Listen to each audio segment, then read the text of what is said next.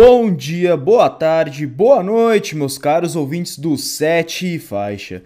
Estamos começando hoje um novo, uma nova era no nosso canal, no nosso nosso veículo de comunicação, o Sete Faixa. Eu, Leonardo Nolasco, pretendo, junto com os meus amigos, o Luiz Rezende, o Luiz do Bom Dia também, grande Luiz, e a Patrícia, Patrícia Saraiva, minha, porra, minha companheira em toda essa história no jornalismo. A gente pretende fazer episódios dia sim, dia não. E hoje, por ser dia 24 de outubro de 2019, estamos um dia após o Flamengo se classificar para a final da Copa Libertadores da América, fazendo um 10 a 1 no Grêmio.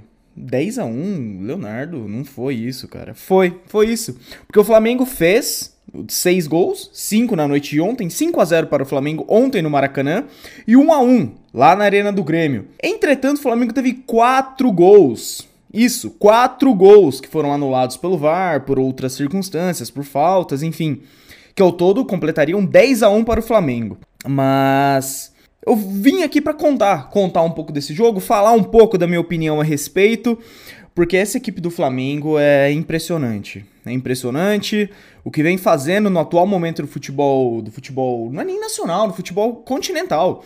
Porque aqui na América do Sul não tem jogo assim, não tá tendo jogo assim. É uma equipe tão superior dessa maneira, igual tá sendo o Flamengo. E com jogadores incríveis, jogadores que vem fazendo ótimo papel. Gabigol, Gabigol nem se fala. É o jogador com menos de 23 anos artilheiro no mundo no mundo. Todo jogador com menos de 23 anos, nenhum tem mais, nenhum tem mais gol que o Gabigol. Bruno Henrique vem fazendo uma ótima temporada pelo Flamengo. A Rascaeta jogou machucado ontem. Esse time do Flamengo tem muito a se elogiar.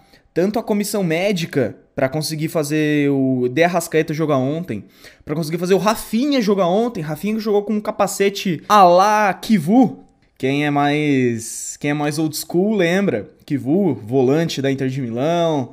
É, na Inter jogou como zagueiro, mas jogou como volante na Roma por muito tempo. Tinha uma falta no PES 2010 que era embaçado. Quem for da, da, velha, da velha guarda lembra. Mas vamos voltar aqui.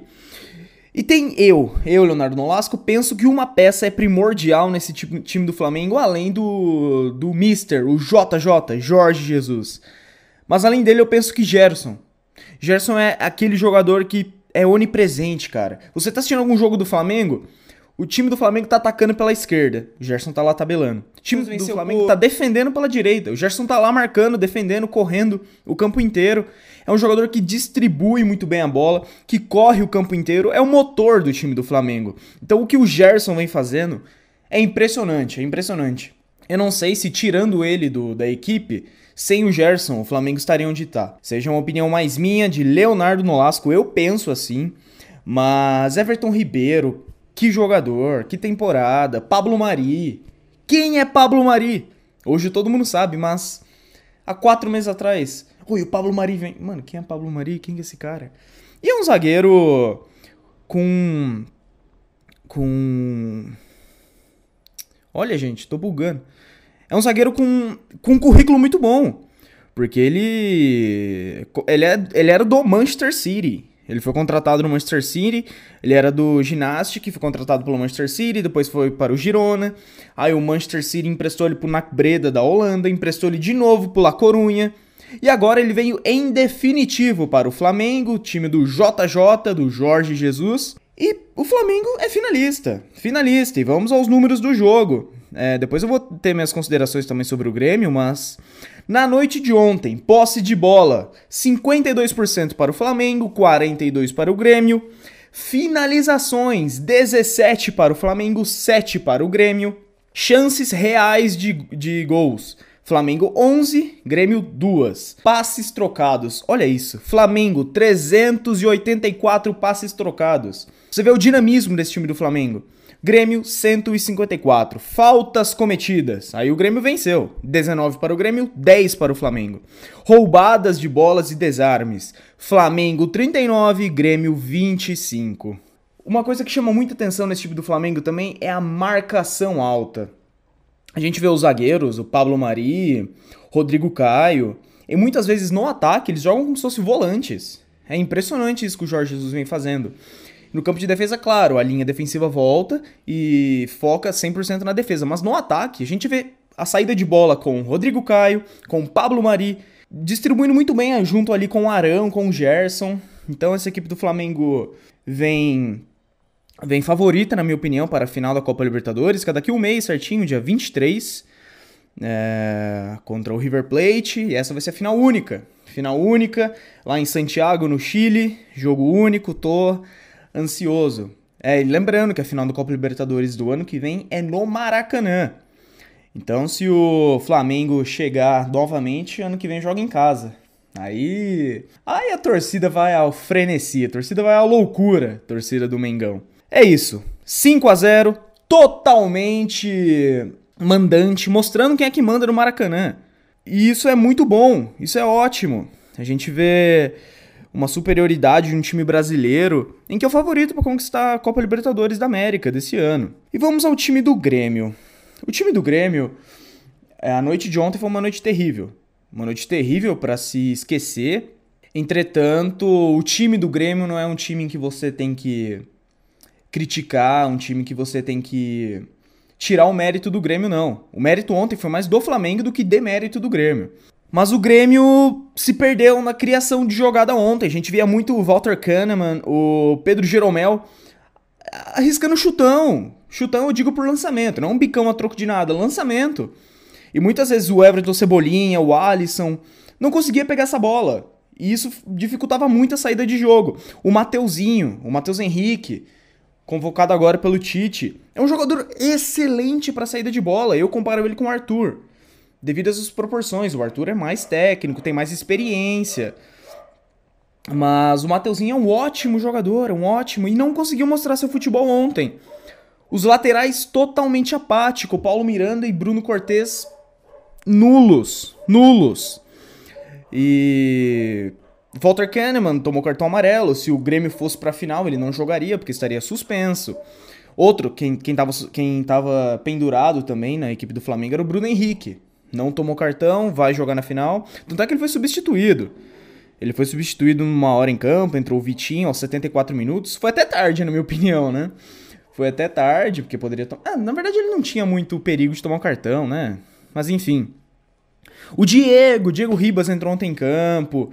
Então tem que aplaudir de pé esse departamento médico do Flamengo, que Diego jogou ontem, Jorge Arrascaeta, o Rafinha. E são jogadores que tiveram contusões. No caso do Rafinha, não tão grave, mas a de Arrascaeta e de Diego foram contusões gravíssimas. Gravíssimas. Em menos de pouquíssimo tempo, os caras já estão em campo de novo. E jogadores importantes. Alô, diretoria do São Paulo. Vamos, vamos estudar para ver o que, que o Flamengo vem fazendo nessa, nesse departamento médico. Porque o São Paulo é impressionante. É, claro, a pauta agora não é o São Paulo, mas é bom ressaltar. Porque de um lado tá perfeito, incrível o departamento médico do Flamengo, do São Paulo, enfim, pode ser pode ser conteúdo para um outro episódio, a gente falar do departamento médico de São Paulo. Mas. Mas é isso. Então, Flamengo, finalista da Copa Libertadores da América de 2019, em jogo único contra o River Plate. E então vai ser um jogo bastante difícil. Os dois melhores futebol disputado, jogado, totalmente para cima, focando no ataque, focando no gol. Dia 23 de novembro vai ter esse jogo em Santiago, no Chile. Então eu passei um pouco da minha opinião, passei um pouco do panorama da partida, como que foi a partida, e eu espero que este novo método de episódios gravados do Sete Faixa faça sucesso. Eu quero que faça sucesso, não sucesso, eu digo, financeiramente. Claro, financeiramente é. A gente vive num mundo capitalista, né? Não vamos ser hipócrita. Mas o sucesso que eu quero é todo mundo comentando, todo mundo ouvindo, você não pode assistir o jogo? Vem aqui no site faixa, a gente vai te contar como foi a partida. Eu quero deixar, quero salientar que a equipe titular ainda permanece. Patrícia ainda é nossa musa do sete faixa. Luiz, Luiz Resenha, Luiz do, do Luiz Ica, também é o meu braço direito aqui no canal, no portal. Então, é só um episódio pocket, só pra gente não perder a, o giro não perder a engrenagem dos vídeos, ok? Uma ótima quarta-feira, uma ótima quinta-feira para todos, perdão. Eu espero que. E o, e o nosso Instagram, arroba 7faixa. Vai lá. Se você não gostou desse método de episódio, não gostou de como tá sendo, pode ir lá falar, cara. Nós temos o grupo de colaboradores também. Caso queira fazer parte, chama a gente no Instagram. É, conversa conosco, você vai ser colocado no grupo. A gente sempre fala de futebol, manda notícias, informações. Tenha todos uma ótima boa tarde, uma boa noite, um bom dia, porque o Spotify, o podcast é isso. É atemporal. Então, quero que você permaneça conosco. E o, e o Sete Faixa é feito por mim, pela Patrícia e pelo Luiz, mas para você. Então é isso. Flamengo, finalista. E é a primeira versão do Sete Faixa Pocket.